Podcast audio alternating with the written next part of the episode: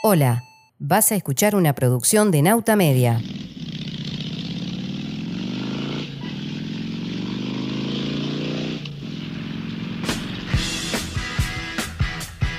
Queridos amigos nautas, en el anterior capítulo hicimos un recorrido de 50 kilómetros en automóviles que utilizaron una mezcla de alcohol producido en Uruguay con nafta amarilla.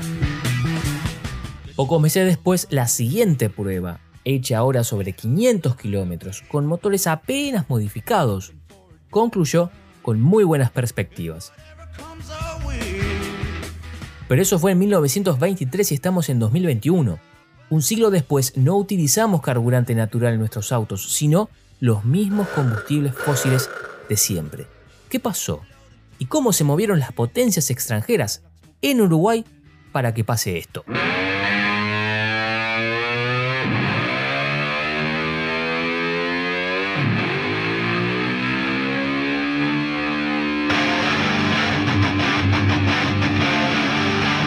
Especial ANCAP.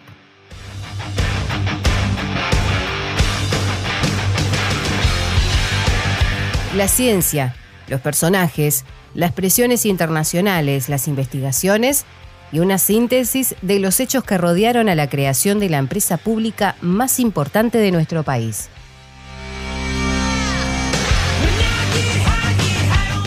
Especial ANCAP, el segundo ciclo especial de Nauta Media Historia.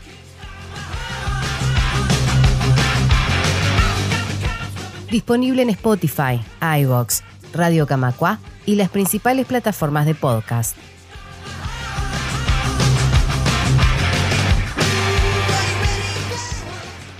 Las siete hermanas tienen primos uruguayos.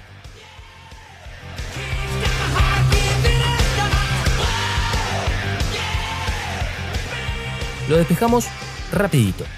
El problema del alcohol es que estaba en manos de un solo productor, el francés Jules Méliès.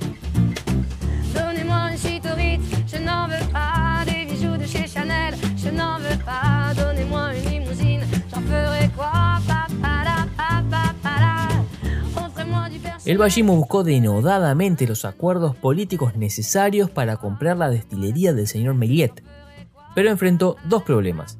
El primero fue el rechazo del herrerismo y los colorados conservadores, y el segundo, Francia.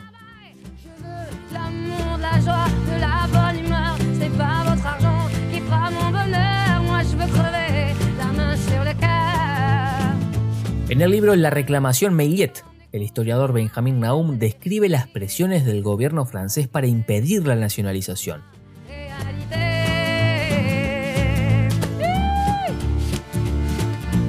Así que un proyecto de 1906 recién se pudo concretar en 1931. Et je suis comme ça, je parle fort et je suis franche. Excusez-moi. con la propia creación de ANCAP. Las destilerías de, por ejemplo, Pando o el barrio Capurro de Montevideo, hoy vemos los depósitos en los accesos a Montevideo al lado del actual Alur, quedaron en manos estatales. Pero el francés, con 25 años de presiones en la espalda, ya había dejado la producción y se dedicaba a la importación. Las máquinas de Pando, de Jules Méliès y Miguel Carrió, tampoco eran las máquinas.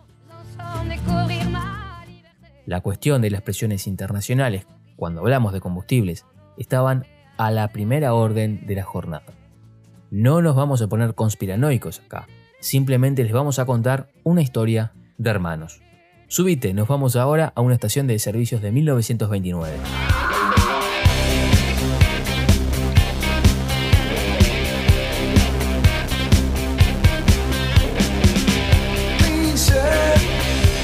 Antes de ANCAP, para comprar combustibles tenías que pasar por una estación de la Standard Oil a partir de 1911 o después una estación de Shell, Atlantic o Texaco. La Standard Oil de ayer es la ESO de hoy. Estas cuatro conformaron el año pasado, 1928, un acuerdo donde se repartieron zonas para la extracción de petróleo y los mercados para distribuir los combustibles y lubricantes. Un cártel, como se dice. Nada de competir.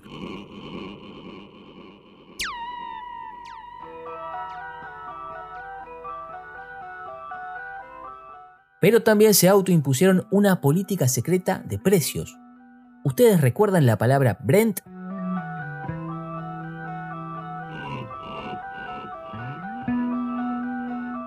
Bueno, el precio Brent es la referencia de precio para sacar petróleo en el Mar del Norte, entre las Islas Británicas y Noruega. Carísimo.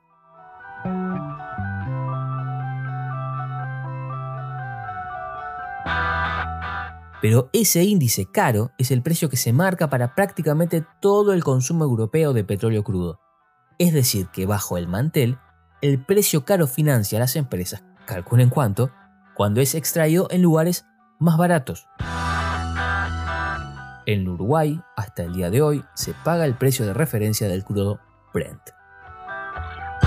Lo extraño es que de las cuatro empresas que les mencioné, dos son inglesas, es decir, usan la medición Brent, y dos son norteamericanas, las que usan el índice West Texas, porque explotan crudo de Texas y de Oklahoma, donde la extracción es más barata que en el Mar del Norte. Todo esto fue por lo que se llama el Acuerdo de Achnacarry. No me crean, búsquenlo en Google. No se pongan paranoicos.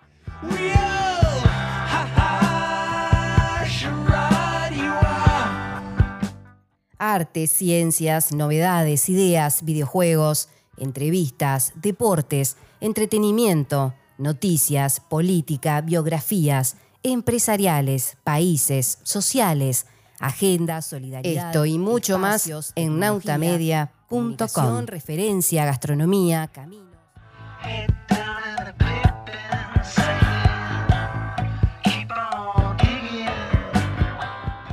A todo esto, en 1929, este año que analizamos en Automedia Historia, se funda la Sociedad Uruguaya de Combustibles, que estaba en manos de banqueros y grandes productores rurales. El verde perfil agrario del cuadro que vos pintás remonta de tiempo atrás de una reja de labranza, la semilla de esperanza que pa' otro le sembrás.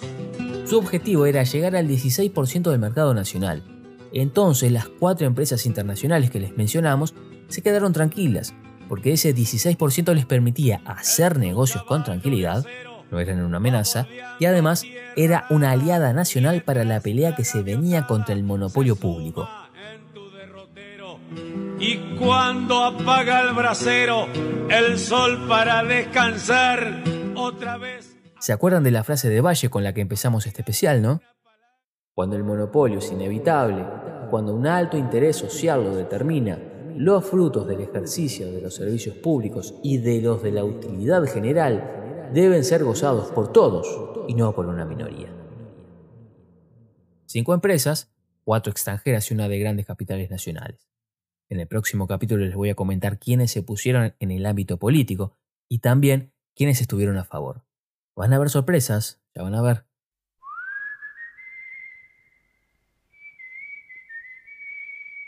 Suscríbanse y sigan el podcast en su plataforma favorita.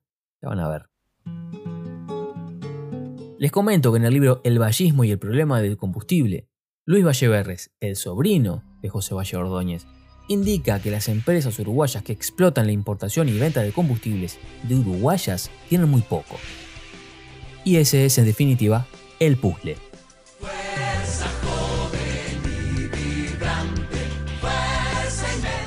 Finalmente voy a leerles algunos fragmentos del libro de Valleverres que transcribió hace algunos años Humberto Greno para el diario La República.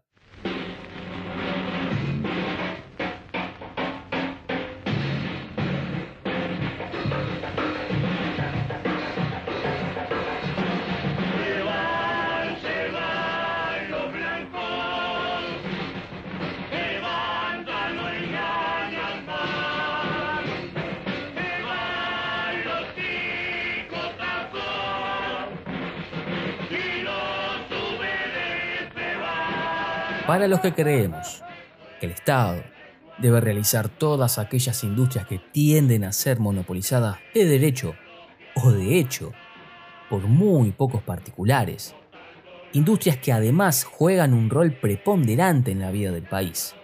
No hay duda que la provisión de petróleo debe ser monopolizada por el Estado.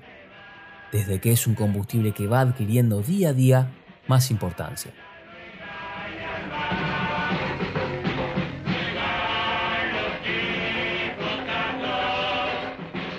Todas las actividades del país se van ligando íntimamente a la provisión del combustible petróleo y es tan necesario su uso que por más que esforcemos nuestra imaginación, nos resulta imposible calcular los males que al país se le ocasionaría si faltara nafta solo por pocas horas.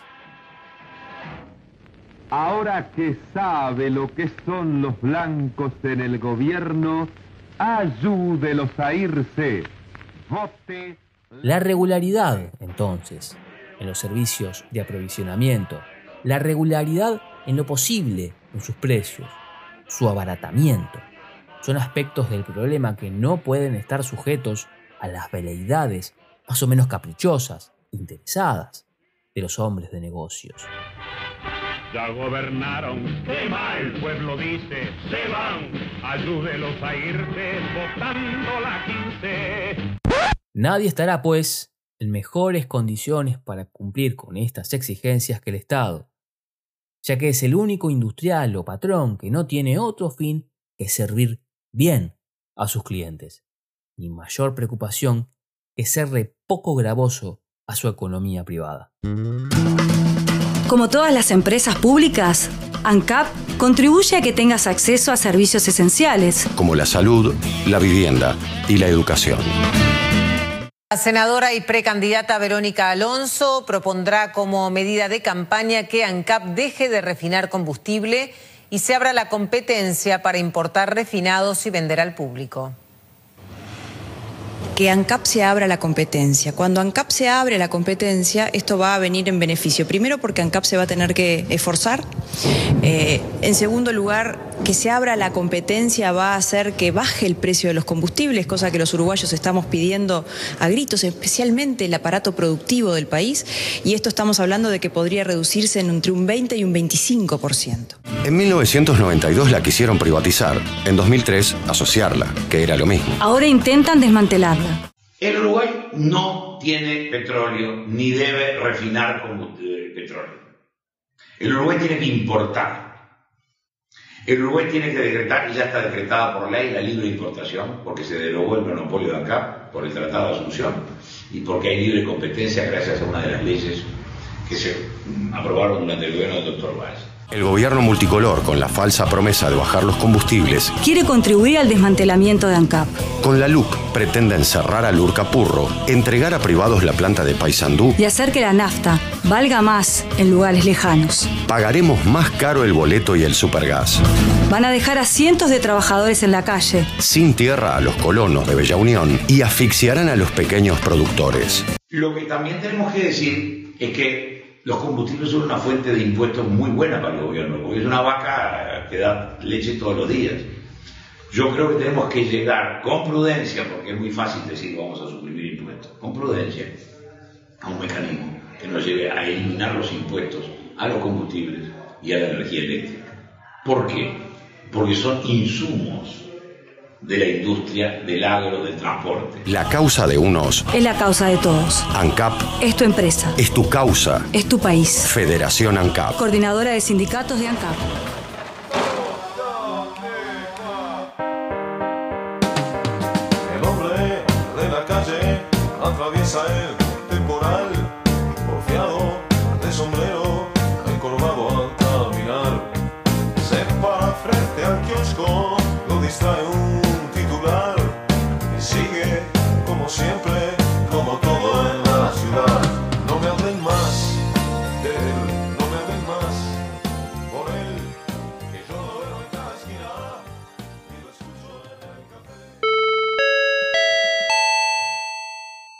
Gracias por acompañarnos.